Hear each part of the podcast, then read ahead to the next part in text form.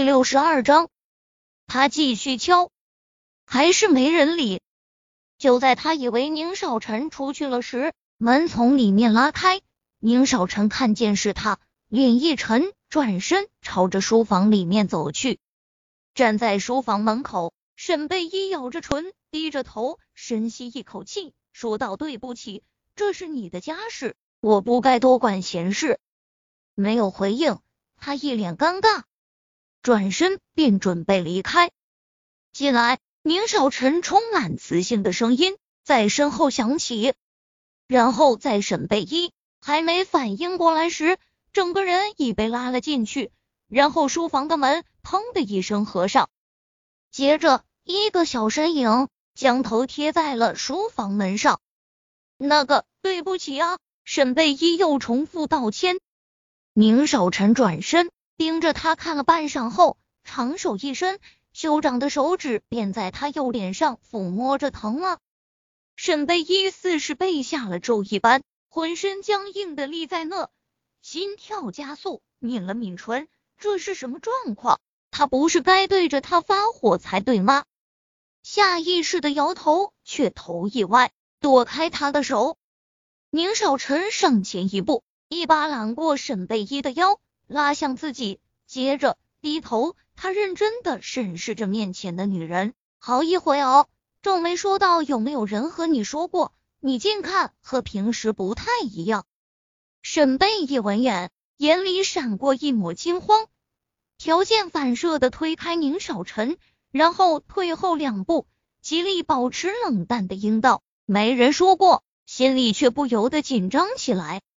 他化的这个妆。主要是靠调节脸部明暗度来控制，比如用暗色粉底打底，白皙的皮肤便会暗沉无光；再比如嘴边提亮，看起来嘴唇会有些外翻；脸周提亮，瓜子脸就会看起来宽了许多，等等。但这些所有的前提是只需远看不可近观，近看时没有光线等辅助，看起来。效果就差很多。宁少臣皱眉，这种错觉已不只是一次两次，难道真的只是因为他人耐看？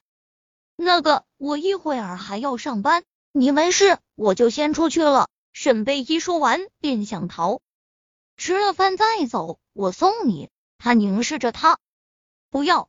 沈贝依拒绝的很干脆，开什么玩笑？他送他，要是万一被高文见到了。他就百口莫辩了，什么意思？他非常讨厌他的逃避。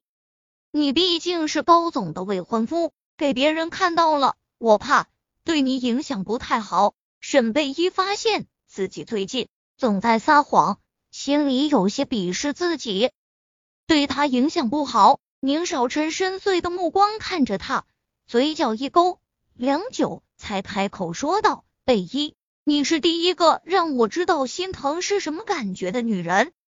明明很简单的一句话，却震得沈贝依的心荡起一圈又一圈的涟漪。一声贝依，已足以让他心乱如麻。看着周围熟悉的物件，他觉得这世间的人事还真是有趣。前不久，在这间屋子里，他还求着这个男人留下他。甚至他还朝他下跪，可是这才多久？他低着头，咬着唇，他不知道他要怎么回应他才算合适。